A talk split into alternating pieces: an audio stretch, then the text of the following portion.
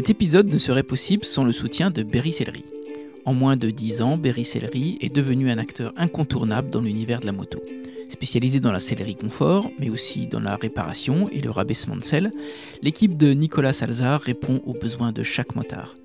Même si l'expédition dans toute la France est souvent la règle, quand on vend plus de 1300 selles par an, le nouveau showroom permet aussi de découvrir ce métier authentique qu'est la sellerie.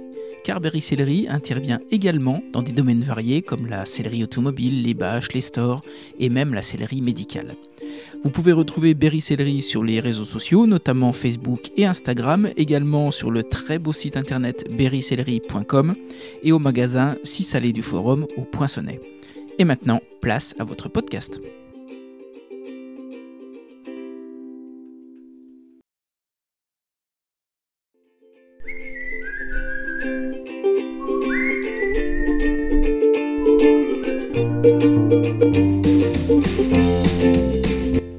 Bonjour à tous, ici Stéphane Bonneau et bienvenue sur Goodberry. Goodberry Podcast est une conversation avec des personnes inspirantes résidant en Berry pour évoquer leur parcours, la réussite ou leurs difficultés et plus largement l'organisation de leur quotidien. On évoque des anecdotes pour que chacun d'entre nous puisse retenir un conseil, une philosophie, voire une inspiration. Et ces invités viennent d'horizons multiples comme le business, la culture ou le sport, avec toujours le Berry comme point commun. Cette semaine, je reçois Michel Mousset, responsable du potager de Velle. Ancien responsable des espaces verts à Solidarité Accueil, cette association qui vient en aide aux personnes en situation de précarité sociale ou professionnelle, Michel intègre donc les potagers de Velle. Ce potager d'environ 6 hectares emploie des personnes en difficulté afin de favoriser leur insertion en proposant chaque semaine des paniers de légumes. Il en devient rapidement le patron, le grand chef autour de qui tout s'articule avec deux aspects de son métier, le maraîchage qu'il apprend et le management de personnes en insertion. Il fait de ce potager un endroit où l'on réapprend la sociabilité, le respect de l'autre et la confiance en soi. On a parlé bien sûr de management d'équipe, de la valeur du travail, du maraîchage, mais on a aussi évoqué les épinards, la liberté et la brenne. Je vous embarque à la découverte de Michel Mousset, un jardinier qui fait grandir les légumes, mais aussi les femmes et les hommes qu'il côtoie. Goodberry, c'est parti. Bonjour Michel. Bonjour. Je suis ravi d'être là, au milieu du potager de Velle. J'avais une première question. Toi perso, t'en as un de potager chez toi? Absolument pas. Bah, j'ai horreur du jardin. C'est pas vrai. Donc j'étais à Solidarité Accueil, espace vert. Ouais. Et quand j'ai demandé euh, ma mutation au potager de Velle, quand j'ai appris à ma femme, elle m'a dit mais, mais t'es pas bien. Euh, tu, tu peux pas voir le jardin. Je jouais mais j'avais envie. J'avais envie d'apprendre. euh, c'était un autre métier, c'était le maraîchage biologique. euh, toujours avec l'insertion bien sûr, parce que j'avais une équipe en espace vert. Bah, dit, Vas-y, ça y est, je me lance. De toute façon, on verra bien. Puis je voulais plus faire de route. Le moins de route possible, je, je roulais beaucoup. Ah oui. En déplacement, dans, le, dans le sud du département, beaucoup. Et, et pourquoi tu roulais beaucoup? On allait chez des clients. Euh, on allait à droite à gauche chez des gens en espace vert, faire des entretiens, pelouse, taille de haie. Et euh, non, j'en avais marre. Ben, je suis arrivé au potager de Velle, donc maintenant ça fait euh, ça fera 17 ans en novembre euh, 2023. Ça dure? Ouais. Et quand t'arrives ici, pour la première fois, qu'est-ce qui t'étonne? Au départ, j'arrive pour. J'étais pas maraîcher, Ouais. donc euh, j'arrive plus euh, puisque la ferme, quand elle a été reprise, il y avait beaucoup de travaux à faire.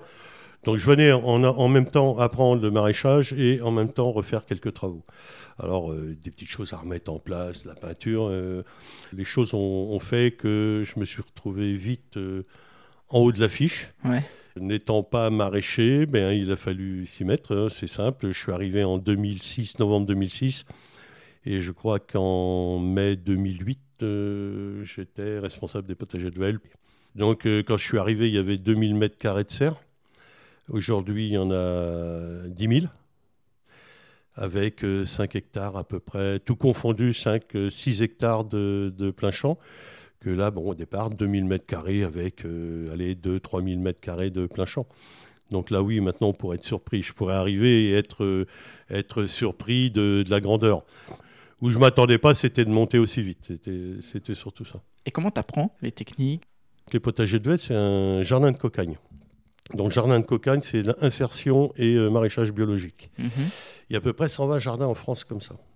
À droite, à gauche, des réunions en région. parce qu'il y avait six, à une époque 6 ou 7 jardins comme nous.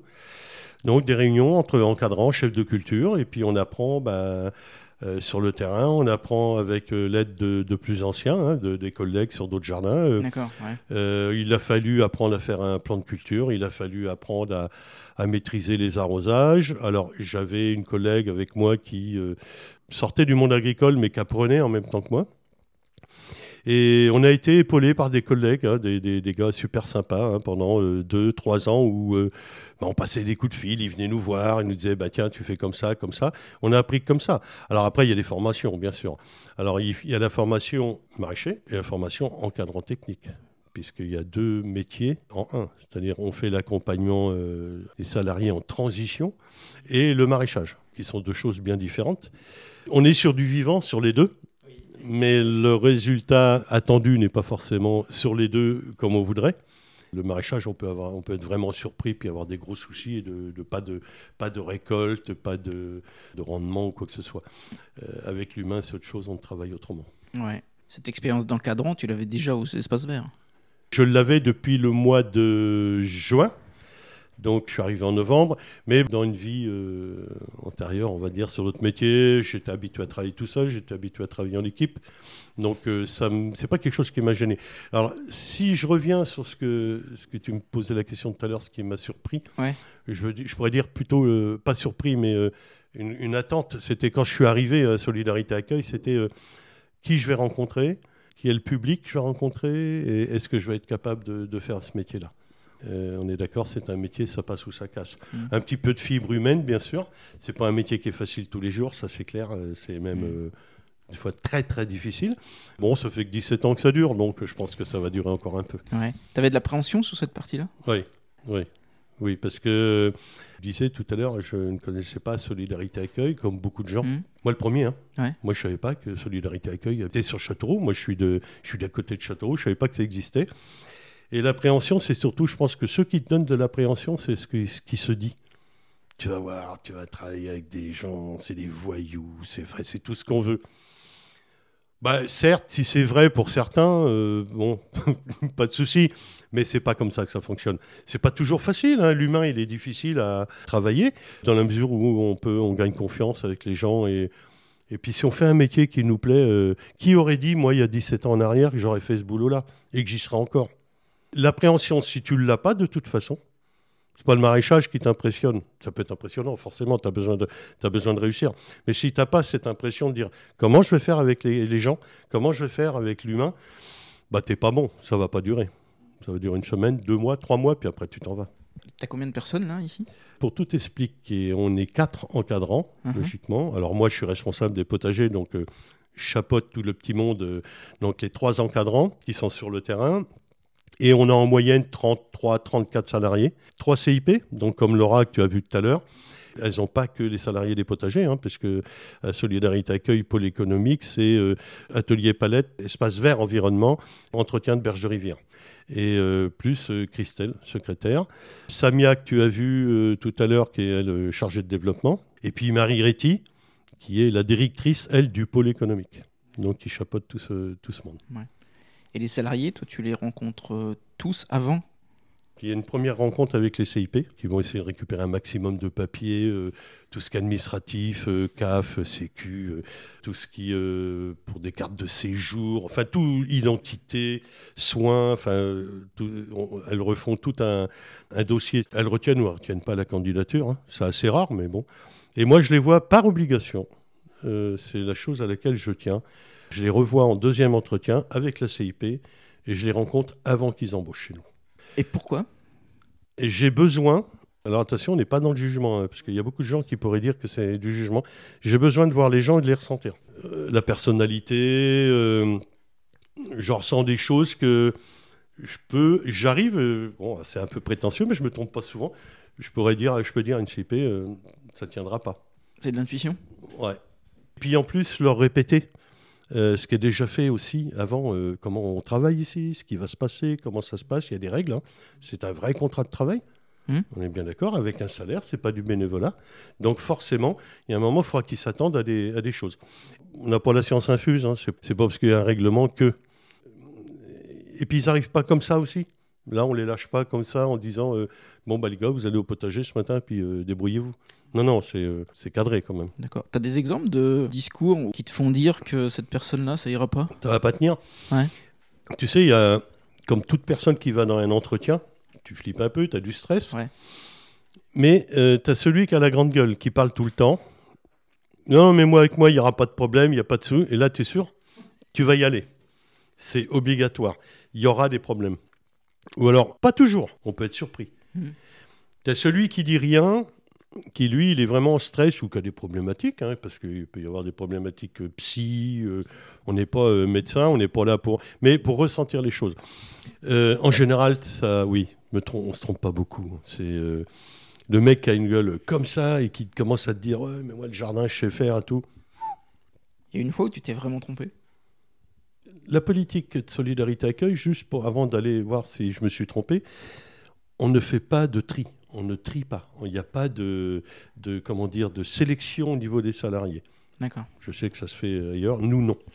La politique de solidarité accueil est qu'au potager de Vesle, on, prenne, on prenne les gens les plus en difficulté, les plus loin de l'emploi. Donc, se tromper, oui, tu peux te tromper. Tu sais, euh, je leur dis souvent aux salariés, euh, il faut qu'on ait un physique, une présentation correcte, parce que les gens te jugent sur, euh, tu feras, feras ce que tu voudras, mais sur la gueule qu'on a. Et ça, c'est, c'est, triste, parce qu'on ne sait pas ce qu'il y a à l'intérieur. On peut être super magnifique, beau, mais euh, à l'intérieur, complètement pourri. Et c'est là qu'on fait des belles rencontres, nous. On fait vraiment des belles rencontres. Se planter, oui, on peut se planter. Ou alors, des fois, on nous, on nous envoie un- une personne et, en disant euh, Vous allez voir, il n'y a pas de souci, ça va bien se passer. Et puis, ça ne se passe pas bien. Ou alors, on nous envoie une autre personne en disant Faites gaffe, hein. là, c'est un dur et franchement, c'est difficile et ça se passe super bien. Et quand ça se passe mal, c'est toi qui interviens? Quand j'interviens, déjà, c'est qu'il y a eu beaucoup de choses de faites, de mises en place. Quand euh, je leur dis, ouais, quand vous venez dans mon bureau, des fois, c'est pas très bon. Ça arrive, hein, forcément, ça arrive. Comme je dis, des fois, on a l'impression d'être dans une école maternelle. hein, c'est saoulant. Bon, j'ai mes collègues encadrants qui ont le même poste que moi, si tu veux, sur le terrain, donc qui ont une- la hiérarchie fait que c'est quand même des chefs d'équipe. Euh, bon, on a toujours celui qui va faire le kéké, bah, forcément, bah, on, va le convoquer. Soit je le vois avec le collègue avec qui il y a eu une altercation, enfin altercation, hein, euh, de, quelques soucis. Soit après il est revu avec une CIP qui le suit, donc la personne qui le suit. Et ça peut arriver, il peut arriver, euh, c'est très rare. hein. On peut aller jusqu'à un licenciement quand on voit que vraiment ça peut plus ou ça peut devenir dangereux pour, pour la personne et puis pour nous. Mais je crois qu'en 17 ans, des licenciements, j'en ai pas vu beaucoup, toi. Euh, je sais pas, il y en a pas un par an. Enfin, je, je pense pas. Enfin, sur la totalité, la moyenne, c'est pas un par an. On n'est pas là pour ça. On n'est surtout pas là pour ça. On va essayer d'abord de travailler avec eux. Et puis, ce qu'il faut qu'on apprenne, nous, et il faut qu'ils apprennent, c'est avoir confiance. Qu'ils nous fassent confiance. C'est pas évident de faire confiance à quelqu'un. Une fois que tu as rentré en confiance, euh, ton travail, il est pratiquement fait. On a tous les profils. On va avoir les profils de, de gens qui travaillent rapidement, de gens qui travaillent pas rapidement, des profils psy, des profils de gens qui veulent pas travailler, des gens qui veulent bien travailler, qui veulent s'en sortir. Bah, tu fais avec. C'est le quotidien. T'as eu des belles histoires? Oui, oui. J'ai eu des belles histoires. Quand ils s'en vont le soir, on va leur dire au revoir. euh, tu, ça pince, hein. Ça pince. hein. Pourtant, je suis un, je suis un peu dur, toi, mais euh, ouais, ça pince. ouais. Ouais. T'as un exemple de belle histoire? Euh, oui, oui, oui, oui, oui. euh, une femme euh, turque. Cette femme est euh, restée 8 ans chez nous. Pourquoi? Parce qu'elle avait passé l'âge aussi, tu sais, au niveau de la retraite. tu as un certain âge où, au-delà de 57 ans, où on t'embête plus trop avec ça. Et nous, ce qui nous permet de pouvoir continuer avec elle, on l'a gardée euh, le plus longtemps possible. C'était quelqu'un qui était adorable. C'est quelqu'un qui me, je dirais, qui me prenait presque pour son fils. hein. Ouais, quand elle est partie, moi, ça m'a fait drôle. Elle pleurait dans mes bras. Ah oui, non, mais c'est prenant. Hein. Euh, c'est pas anodin la chose quand tu partages des choses comme ça. Euh, une époque, on emmenait des salariés avec euh, une association qui s'appelle les Avions du Bonheur. Et je suis parti avec sept salariés en Tunisie, à Djerba. Et je les ai emmenés. Elle, elle en faisait partie. Et sur les sept, j'étais le- les huit avec moi, j'étais le seul à avoir jamais pris l'avion. C'est pas vrai il y a une dizaine d'années de ça. Moi, j'ai repris, bien sûr, beaucoup plus après. Cette femme va voir ma directrice, elle lui dit, mais t'inquiète pas, on lui tiendra la main. et c'est, mais c'est quelqu'un qui était bosseuse, qui était. Puis il y a des choses qui passaient. J'avais demandé à mes collègues s'ils étaient d'accord.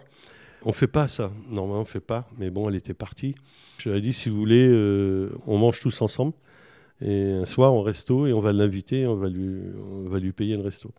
C'est ce qu'on a fait.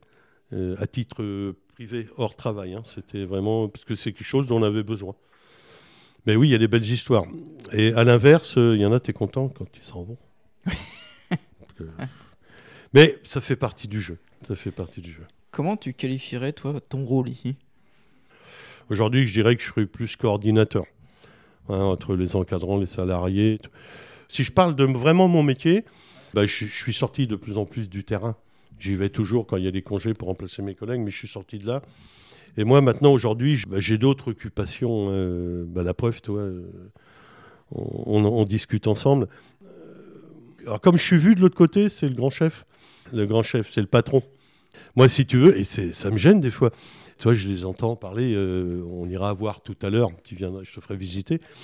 Je les entends parler. Tu sais, l'été, ça fait beau, ça parle, tout. J'arrive de l'autre côté, c'est fini. Hein. Il n'y a plus personne qui parle. Et des fois, quand je vais, je vais de l'autre côté, on va les aider parce que bon, c'est un vendredi, il faut bosser, bosser pour pas prendre trop de retard pour le lundi. Je leur dis des fois, mais parlez parce que moi, je vais tomber. Hein, mais c'est aussi ce côté autorité qu'il faut. Voilà, il faut qu'il y en ait un qui l'ait. Bon, bah, faut un chef. C'est moi qui l'ai. Euh. D'accord. Tu disais que tu étais originaire d'à côté de Châteauroux. Oui. Tu es d'où? Euh, Je suis de Villedieu. Comment tu qualifierais ton enfance à Villedieu alors, j'ai fait mon enfance à Busancais. D'accord. Euh, je suis parti vite travailler sur Châteauroux. J'ai bourlingué pas mal. À 16 ans, j'étais en apprentissage, puisque j'en faisais pas lourd à l'école. J'ai eu un CAP euh, charcutier traiteur. Les choses ont fait que après, bon, j'ai fait un autre patron, de patron. Il y a eu le service militaire. J'ai bourlingué pas mal. Je suis allé en Charente-Maritime. Euh, moi, j'étais garde chasse privée sur une grosse propriété, château, enfin 600 hectares. Euh. Alors, j'ai trouvé ça par un copain de mes parents à Busancais. Puis, je suis parti là-bas avec ma femme, licencié. Je reviens sur Villedieu, et je suis, euh, je rentre comme garde, gardien euh, à l'entretien sur le, au château de Chamousseau à Villedieu-sur-Indre, qui était une école privée, je ne sais pas si tu as entendu, qui a fermé en 2004. Un peu spécial où c'était des gens euh, richoux dedans. Hein. Il y a eu l'époque, il y a eu les fils à Jodassin, il y a eu. enfin Les fils à Jodassin Ouais, des gens, quand ils venaient, c'était un problème. Donc nous, on n'a connu que 4 ans. Toi, tu t'occupais de tout l'entretien? Espace vert, entretien, pelouse, euh, voilà, et puis euh, bricolage, euh, changer des carreaux, enfin une maçonnerie, voilà. C'est ce que je faisais. Donc un licenciement en 2004, rebondir tout de suite, déménagement, parce que j'étais logé, j'avais un logement de fonction, donc reparti dans Villedieu, intérim, j'ai fait 14 mois chez Harris. Une collègue de ma femme la mairie de Villedieu savait que j'étais sans boulot, enfin j'avais du boulot, mais c'était de l'intérim. Son mari était le directeur adjoint général de Solidarité Accueil. Et il lui dit, bah, dis à Michel, si ça l'intéresse, on cherche quelqu'un, on cherche un encadrant technique, mais pas pour les potagers, comme je disais, l'environnement. J'ai embauché comme ça. Alors attention, euh, c'est pas l'entretien, je l'ai pas eu avec le directeur général, je l'ai eu avec Marie Gretti à l'époque et le chef de service. Et voilà, je suis rentré comme ça. Et je me suis toujours dit, de toute façon, si tu es arrivé là, tu n'es pas arrivé là comme ça. Il doit y avoir une destinée. Je pense qu'on n'arrive pas dans l'insertion comme ça. Moi, j'ai besoin de m'occuper des gens. Tu vois, pas plus tard que ce matin, une, une salariée qui n'était pas bien, je vais la voir. Voilà, elle a des soucis, est stressée, soucis familiaux, tout. On a besoin de ça. Discuter avec eux, ils ont besoin de discuter avec nous. Si ça peut réconforter, on est tous pareils. Le jour où on a la tête qui est en vrac, euh, des fois on a besoin de vider son aussi sa, sa tête et de, discuter, de pouvoir discuter avec quelqu'un. Ça, c'est important. Tu as la capacité quand même de rebondir à chaque fois? Oui, tu recommences tout à zéro. C'est ça qui est difficile. Puis je me voyais pas euh, rester sans travail, c'est pas possible. Mais euh, ouais, rebondir, oui, c'est. Je sais pas si c'est permis à tout le monde ou de l'encaisser aussi facilement. Je sais pas. Euh, moi, j'ai pas bien vécu le dernier licenciement. Celui de, celui de l'école? Ouais, euh, parce que bon, ça faisait que 4 ans. L'autre avant, je dis, c'est bon, il faut que ça s'arrête. Puis tu arrives à un âge après, tu as envie que ça se cale. Et depuis que je suis ici, ben, tout va bien, toi. Enfin, c'est pas. Euh, Euh, maintenant, ce qui pourrait être plus difficile psychologiquement euh, dans ce métier, c'est une relation avec des salariés ou des, des, problèmes que tu pourrais avoir avec eux qui, pourraient être, euh, qui peuvent te remuer les, la tête et le corps parce que on, on, voit des choses, on entend des choses ou qui sont pas des fois simples. Et ça, faut savoir aussi rebondir et pas le garder pour euh, soi. C'est surtout ça. Si on peut en discuter avec un collègue, c'est important. Un jardinier va te dire quelque chose que tu dis, ah, je, je, préférais pas le savoir, j'aurais préféré pas le savoir, et qu'est-ce que j'en fais? Puisqu'il y a une confiance qui est là. Euh, dans la mesure où, c'est, euh, tu mesures l'importance et le, la dangerosité de la chose, si, si ça peut être quelque chose de mettre quelqu'un en danger, après on le partage ou on le partage pas. Ou si tu dois en parler à une collègue CIP, tu préviens la personne en disant attention, je vais être obligé de lui en parler. Ouais. Ça, c'est avec l'expérience que tu apprends ça? Oui. Et une deuxième euh, chose hyper importante, ce que je vais dire là non plus n'est pas euh, péjoratif, il ne faut pas, faut pas mmh. faire n'importe quoi. Il y a une barrière entre nous et eux. Attention, hein, c'est pas, on ne mélange pas les torches et les serviettes, oui, c'est pas, ça. Mais il ne faut jamais la franchir. On n'est pas amis, on n'est pas des copains, on est des collègues de travail ou collaborateurs, comme on veut, on peut appeler ça comme on veut, mais on ne franchit pas la barrière. Mmh. Il y a un tutoiement ou un vouvoiement Toutes mes collègues CIP vous voient les salariés. Moi, je peux pas. Tu peux pas parce que c'est ta nature qui fait ça Ouais, c'est ouais. compliqué. Quand tu m'as demandé si on peut se tutoyer, bah, je tutoie Marie Réti, la directrice. C'est pas pour ça que ça m'empêche de la respecter. Et c'est pas parce qu'on tutoie quelqu'un qu'on a tous les droits. Il y a des salariés, je leur dis, vous pouvez me tutoyer, il y en a qui vous voient. Il n'y a pas d'importance. Je les tutoie, ça ne les gêne pas. Euh, je crois que j'ai jamais vous voyez un salarié. Juste à l'entretien d'embauche, parce que je les vous vois, parce que d'abord je les connais pas, euh, j'ai besoin, ce que je disais tout à l'heure. Mais autrement, je les tutoie, puis je gêne personne. Hein, c'est pas. Mais je demande, est-ce qu'on peut se tutoyer ou quoi? Enfin, Là, toi, j'ai eu euh, cinq embauches là, au, au 3 avril. Euh, je dis voilà, bon, moi je tutoie facilement, vous pouvez me tutoyer aussi, pour que ça soit égal à égal. Est-ce que tu as eu des gens qui t'ont inspiré? Des modèles? Non, non. Non, parce que j'ai toujours essayé de rester dans ce que je voulais faire, ce qui me plaisait. Pff, des modèles, non. Qu'est-ce qui te plaisait quand tu étais gamin? La liberté. La liberté. Alors là, je travaille moins tout seul, mais j'ai une autre liberté. Ma liberté, c'était d'être responsable. Alors, je fais pas n'importe quoi, parce que quand Marie Réti va écouter euh, ce que je suis après dire, elle va dire Non, non, j'ai voilà, cette liberté-là. C'est que je dois pas grand-chose à grand monde, à part à ma direction, ECA.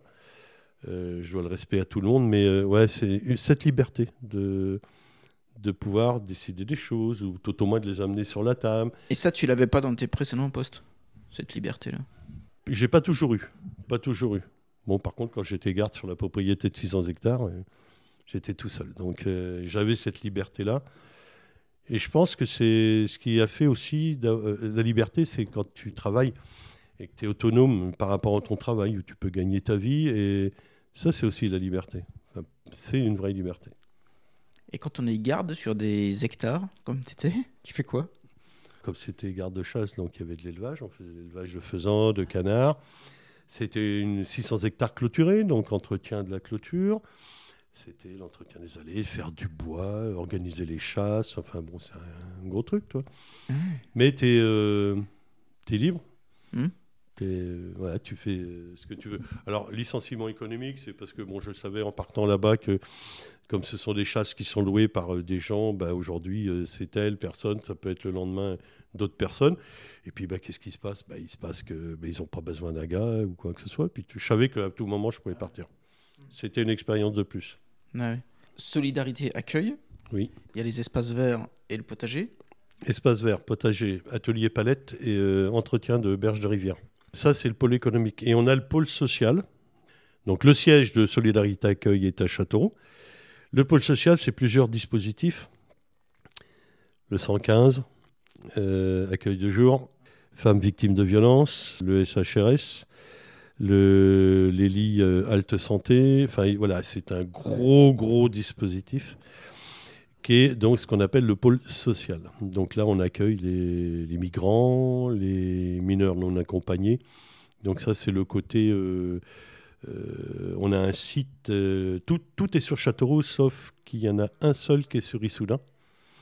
Et tous les autres sont sur Châteauroux. Mm. Par contre, c'est cloisonné. Toi, tu n'interviens jamais sur le social? Ah, Nous, on n'intervient pas. D'autre côté, ah ouais, c'est différent. Alors là-bas, on- tu vas y trouver CIP, travailleurs sociaux, éduques spécialisés. Euh, Il y a une infirmière, il y a un médecin qui vient, euh, qui intervient à Solidarité Accueil. On est vraiment sur de gros dispositifs sociaux. Ouais. Est-ce que tu as eu des, des difficultés sur, le, sur la langue? Parce que j'imagine qu'il y a des gens qui arrivent et qui parlent pas français. Oui. C'est bon Comme je leur dis, moi je parle le français, je parle deux langues, le français et le berrichon. Et alors ça les fait rire, mais alors c'est un des plus gros problèmes, euh, pas forcément pour nous, parce que tu sais, tu vas sur un chantier, tu veux faire voir à, quelqu'un pour euh, passer la griffe ou un râteau ou quoi, tu fais voir, c'est plus facile. Euh, plus difficile pour nos collègues. L'échange, oui, parce qu'on a quand même pratiquement toutes les nationalités, tu vois, euh, on démarre de chez nous et tu vois, tu vas un peu partout dans les, pays. hein. Euh, beaucoup d'Afghans. On a eu beaucoup d'Afghans, des, des euh, Turcs, Roumains. Donc il y en a qui se débrouillent en français et donc il, il, il leur est offert des, de prendre des cours de français.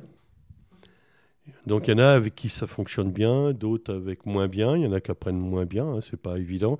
Nous, euh, c'est pas franchement. On a juste besoin de se rassurer qu'ils aient bien compris Mm. euh, les consignes. Et toi, tu as appris quelques mots en langue étrangère? Non. Non. Non, je. Non, je suis trop vieux pour ça. j'avais dit, qu'il y a quelques années, j'avais dit, ouais, ça serait bien d'avoir quelques, touché quelques mots. Et puis, euh, non, parce qu'on n'a pas. Il faudra aller prendre des cours. Et puis, euh, alors après, tu sais, quand tu, reçois des gens, euh, des Afghans qui ont plusieurs, euh, déjà eux, langues dans leur métier. Donc, alors, s'il faut qu'on se mette à apprendre tout ça. euh, même l'anglais n'est pas évident. En roumain, tu vas plus taper dans l'espagnol. Turc, c'est pas avec eux qu'on a le plus de problèmes au niveau du français. Ouais.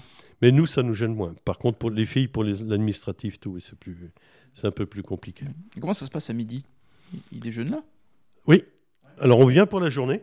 Ils amènent leur casse-croûte. hein. Il, y a une, il y a une pause de 10h15 à 10h30 pour le café, 12h, 13h pour manger. Donc, ils ont un petit réfectoire de l'autre côté. Ils peuvent faire chauffer. Alors, ils font pas de cuisine.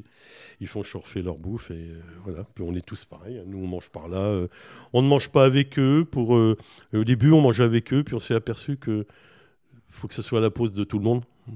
C'est vrai que si je mange avec eux, ils n'étaient pas à l'aise. Que là, au moins, ben, ils mangent tous où ils veulent. S'ils veulent manger dehors, s'ils veulent, ils font ce qu'ils veulent. C'est une pause et c'est une vraie pause. Mhm. D'accord.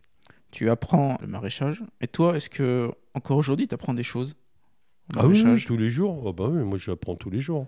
La dernière chose que tu as appris, c'est quoi? La dernière chose que j'ai apprise. Alors, j'ai appris, euh, alors pas la dernière chose, mais j'ai appris quelque chose. Une fois, j'ai un collègue qui me dit, euh, euh, la personne qui nous fait tous les plans, me dit euh, Est-ce que ça t'intéresse de, de planter de l'arachide, enfin de la cacahuète? Ouais, euh, Bah oui, tiens, il dit Tu vas voir, ça fonctionne bien. Donc, on a essayé. Alors, ce que j'ai appris, puis je vais peut-être te l'apprendre, et je on l'apprend à beaucoup de gens. Sûrement. La, la cacahuète, hein, l'arachide, elle pousse, elle est à peu près, ça fait un petit buisson. euh, euh, comme les gens ne nous verront pas, ça fait à peu près 40, quarantaine de centimètres, euh, 50 centimètres de haut. Ça fleurit. Mais la cacahuète, elle, elle pousse en terre. Elle ne sort pas à l'extérieur. Quand c'est fleuri, quand la fleur est fécondée, la tige se retourne et la fleur redescend dans la terre. Marrant, hein? Après, oui, on en apprend. euh, alors en maraîchage, ce qu'on essaye de faire le plus souvent possible, c'est de, de tous les ans d'amener un nouveau légume. Voilà. Euh, on faisait pas de chou-fleur, on a fait du chou-fleur l'année dernière, euh, on a fait du melon, depuis quelques années on fait de la pastèque. Enfin voilà, on essaye d'amener quelque chose de nouveau. Euh, en fruits, comme on, on fait très peu de fruits, donc euh, on essaye de, euh, de, de- ramener un peu de nouveauté. Euh, après, les surprises, oui, on peut toujours être surpris. mais oui, j'ai appris des choses. C'est pas pour ça que je suis le meilleur en, en hein, maraîchage, hein, ça c'est clair. C'est clair. Et puis j'ai, en 2020, on a embauché Coralie, donc notre deuxième, ma deuxième collègue femme encadrante, qui elle était maraîchère avant et qui a amené des, des nouveautés aussi que moi je connaissais pas. Donc euh, Mhm. D'accord. Michel, quel est ton meilleur souvenir professionnel ici? Mon meilleur souvenir, c'est 6 et 8 ans pour arriver à faire tourner un jardin et arriver à l'équilibre. Et je crois que ce serait ça, d'avoir réussi à y arriver. Et euh, oh, j'en ai certainement d'autres, mais euh, ouais, c'était ça, c'était la, la satisfaction d'être arrivé là. J'y suis pas arrivé tout seul, bien sûr, mais c'était ça, ouais.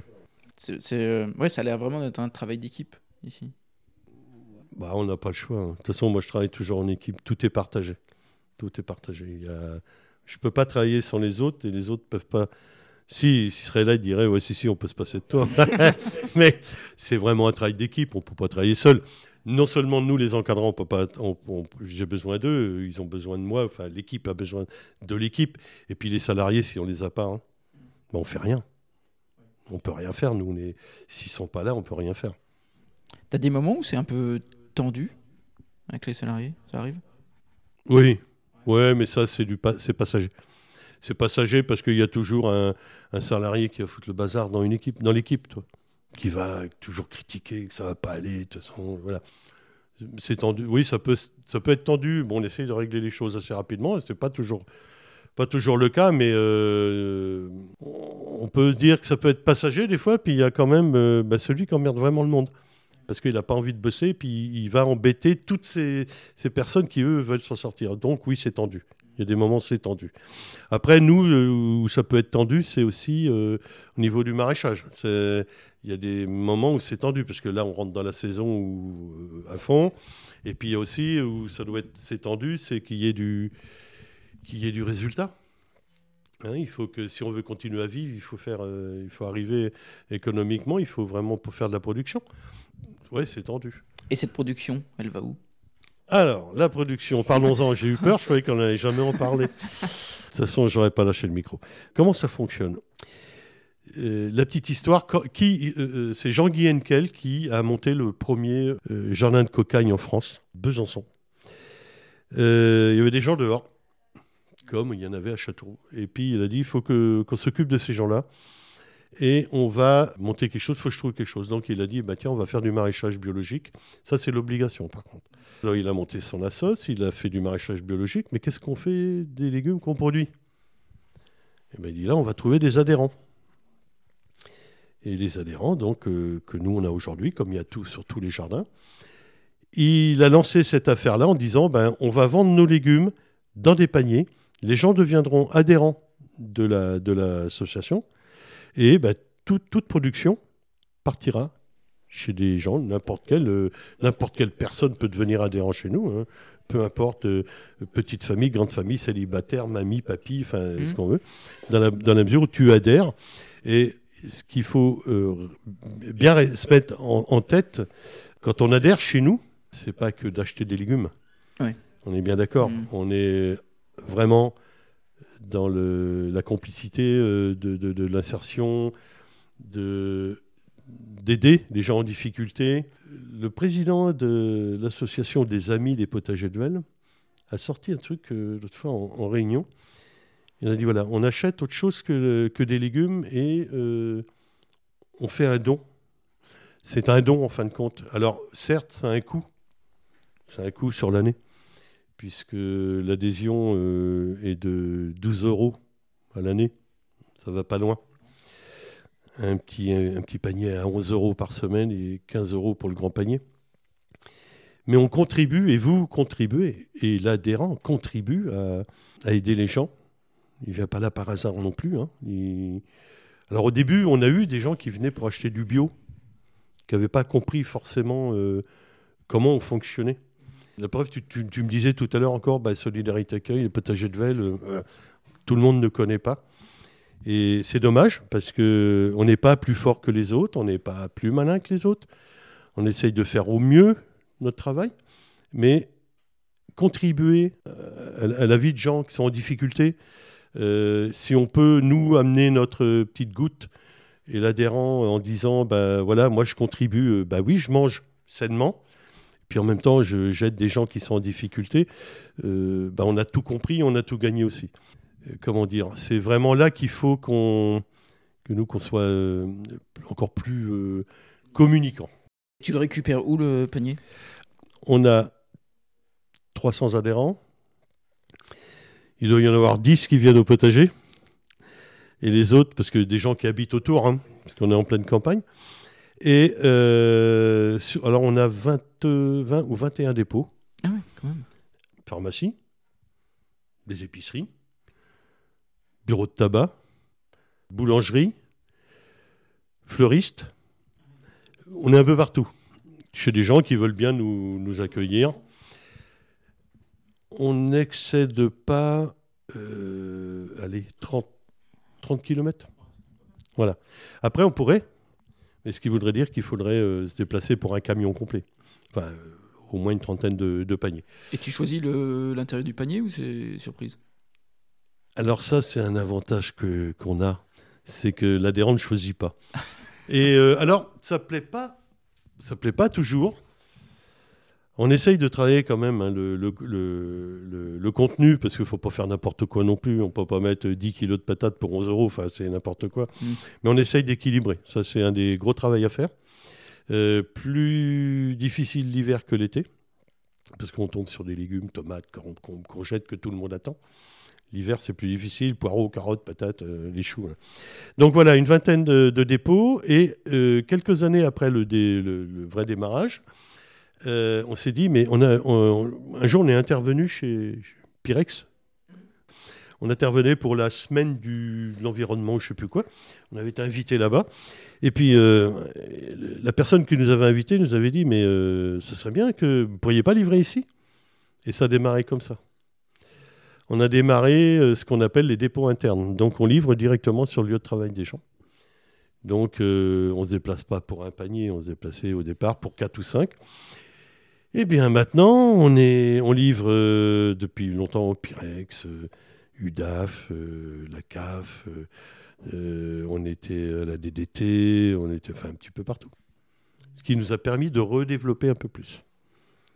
Où, on insiste beaucoup, c'est quand vous venez chez nous, vous, vous n'achetez pas que de, la bio et vous, vous contribuez vraiment à un bien-être et cette euh, réinsertion euh, d'un public en difficulté. Hmm, D'accord. Quel conseil tu donnerais à des gens qui voudraient venir travailler ici? Pourquoi le travail est vecteur d'insertion? Alors, euh, pour beaucoup de personnes, euh, on, on recrute des gens qui sont tellement de l'emploi, qui n'ont pas travaillé depuis 5 ans, 10 ans, 15 ans. On a un partenariat aussi, j'oubliais, avec la, avec la pénitentiaire. Des gens qui ont purgé des, des peines assez longues, donc qui n'ont pas travaillé non plus, ou à part travailler dans leurs ateliers, mais qui n'ont pas travaillé longtemps. Ben, c'est simple. hein. Euh, combien de fois je leur dis, euh, je schématise un peu, euh, voilà, c'est des gens qui ont besoin d'être aidés, d'autres pas, parce que bon, ils n'en ont pas envie. hein. Si tu n'as pas envie d'être aidé, tu n'es pas aidé. Souvent de fois, je prends l'exemple, vous êtes dans une piscine, vous avez des difficultés pour nager, peut-être pas loin de la noyade, et nous, on a une perche et on vous l'attend. À vous de la saisir. Et si vous la saisissez, c'est bien, parce qu'on pourra faire du bon boulot. On a vu des gens changer aussi en revenant au travail. On disait, bah, tu vois, là, regarde. Parce que pourquoi? On est à la maison, désocialisé complètement. On voit plus personne. Là, tous les jours, le gars qui vient au boulot, ou tous les deux jours, trois jours, il voit du monde, il voit ses collègues. Et même si des fois, c'est parce que le métier de maraîcher, il est très compliqué, il est très dur. On a vu des gens physiquement arriver chez nous, mais dégradés dans un état mais lamentable, avec des gros problèmes de dos. Six mois après, ils étaient en pleine forme, parce qu'ils sont musclés. Sont... Et là, tu te dis, bah, ok. Alors, parce que la motivation, tu peux. Enfin, il n'y a pas de slogan. Enfin, c'est, euh, tu vas pas leur dire, viens chez nous, c'est super clair, c'est magnifique. Euh, il peut y avoir une belle aventure. On peut la vivre ensemble, mais il faut qu'elle soit vécue pour les deux en même temps et dans le même sens. Normalement, ça ne fonctionne pas. Moi, un de mes plus grands plaisirs, toi, je reviens des fois parce que c'est des trucs qui reviennent. Moi, le grand plaisir que j'ai le soir quand je vais fermer la porte là-bas, c'est les salariés qui partent avec le sourire et qui en ont chié toute la journée. Qui sont vraiment. Parce que là, ça va encore. Quand on a euh, juin, juillet ou juillet, août, septembre avec des chaleurs pas possibles. Donc là, on aménage par contre les horaires, on embauche plus tôt pour débaucher plus tôt. Et ils en ont. euh, Tant, as- t'as vu, tu as des 35, euh, 40 degrés. Alors bien sûr, personne sous les serres l'après-midi, mais. Et que les gens le soir, ils partent, ils ont le, ils ont le sourire, tu te dis, putain, mais on a gagné quelque chose quand même. Toi, tu pars avec le sourire aussi? Qui? Toi Ah oui, moi quand je vois ça, moi ça me convient, il n'y a pas de souci. hein. C'est toi qui parles le dernier? Alors, ce que je te disais tout à l'heure, il y a une équipe de. Donc, il y a deux collègues qui embauchent à 8 heures. Bien sûr, il faut ouvrir. Et il ébauche à 16 heures en même temps que les premiers. Et euh, bien sûr qu'il faut une équipe d'encadrants pour fermer le soir. Donc on arrive à une heure plus tard, et puis on ferme, oui, puis autrement c'est ma collègue, mais si on est tout seul, bah, on ferme. On peut discuter, prendre un petit moment avec eux, enfin voilà, ça se passe, euh, ça se passe euh, toujours bien. Mais c'est vrai que, et puis aller, aller déconner un peu aussi avec eux, ça fait du bien. Ah ouais, moi, moi des fois je rentre, je vais là-bas, ils sont après fumer leur clope, je rentre là-bas, j'ai qu'est-ce que c'est que vous fumez De la queue de poireau? Allez les gars, c'est interdit, c'est illicite. Il faut détendre un peu. Euh, parce que c'est pas une journée là, c'est pas simple. Hein. C'est pas simple. L'été, c'est pas simple. Je vais dire l'hiver, si j'ai à moins 5, moins 6, qui se mettent à pleuvoir ou quoi, c'est pas mieux non plus. C'est un métier difficile, la terre est basse, mais toujours un travail d'équipe. Et pour moi, c'est quelque chose qui, qui fonctionne tout seul. Il travaille en équipe?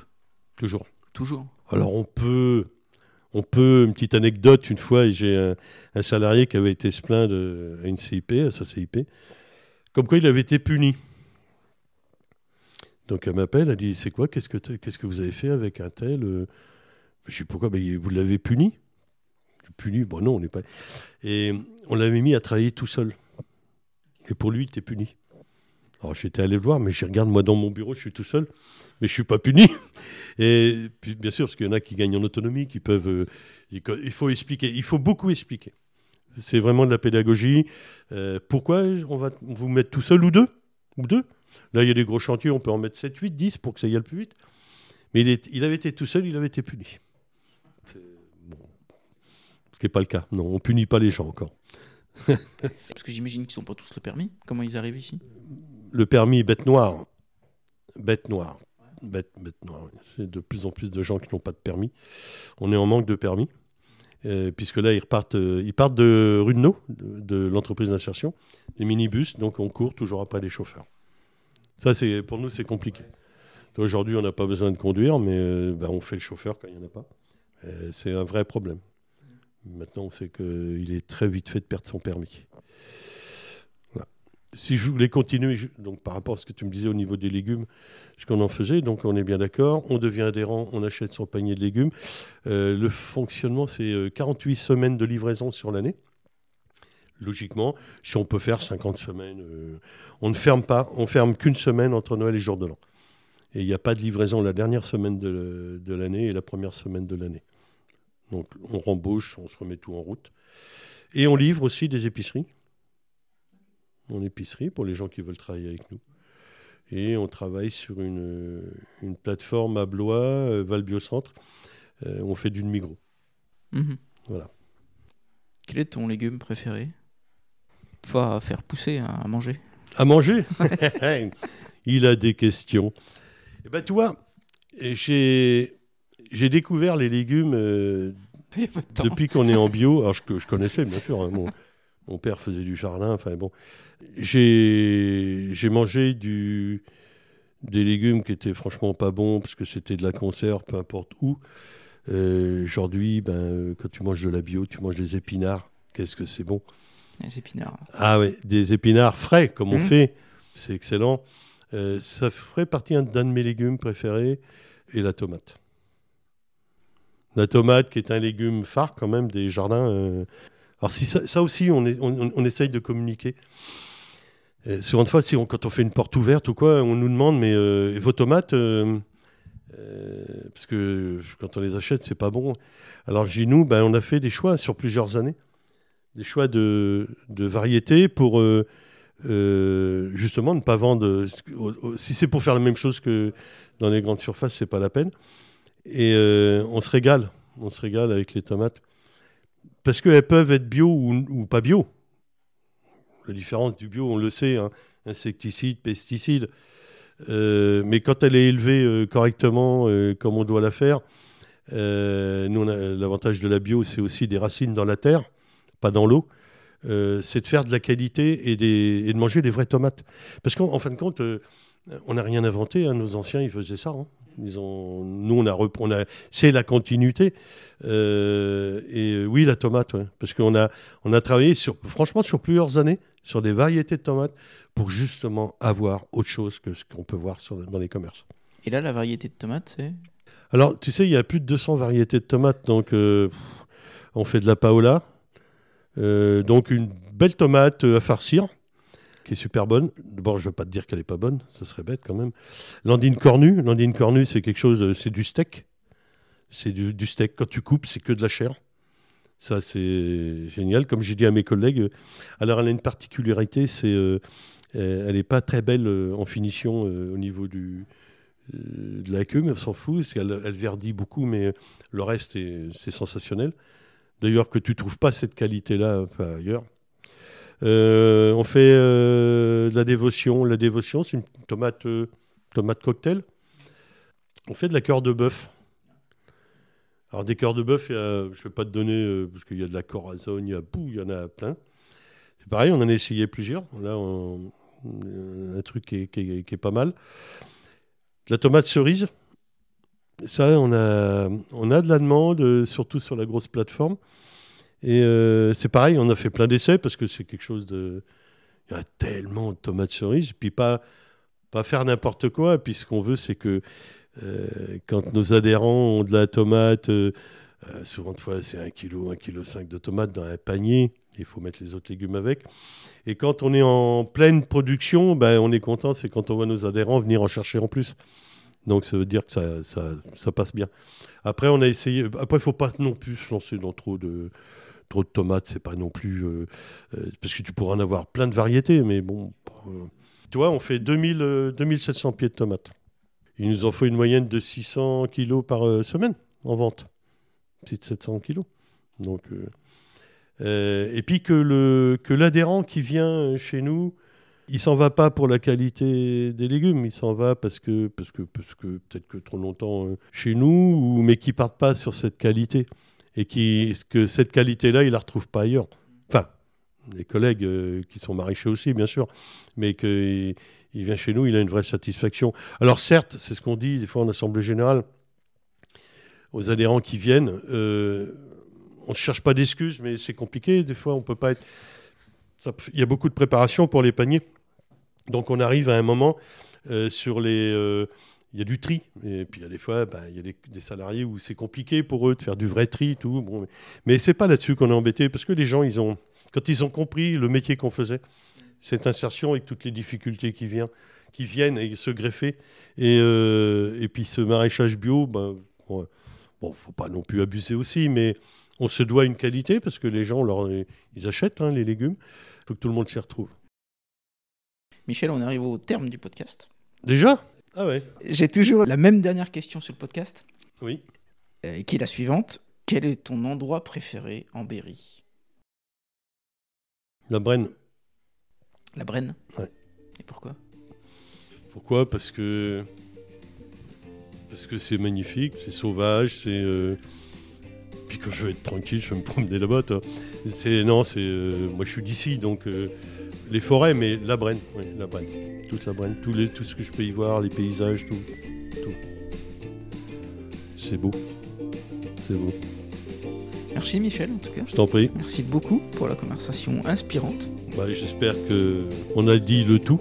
je pense qu'on a fait le tour. Merci beaucoup. Je t'en prie. Merci. Au revoir. Ciao.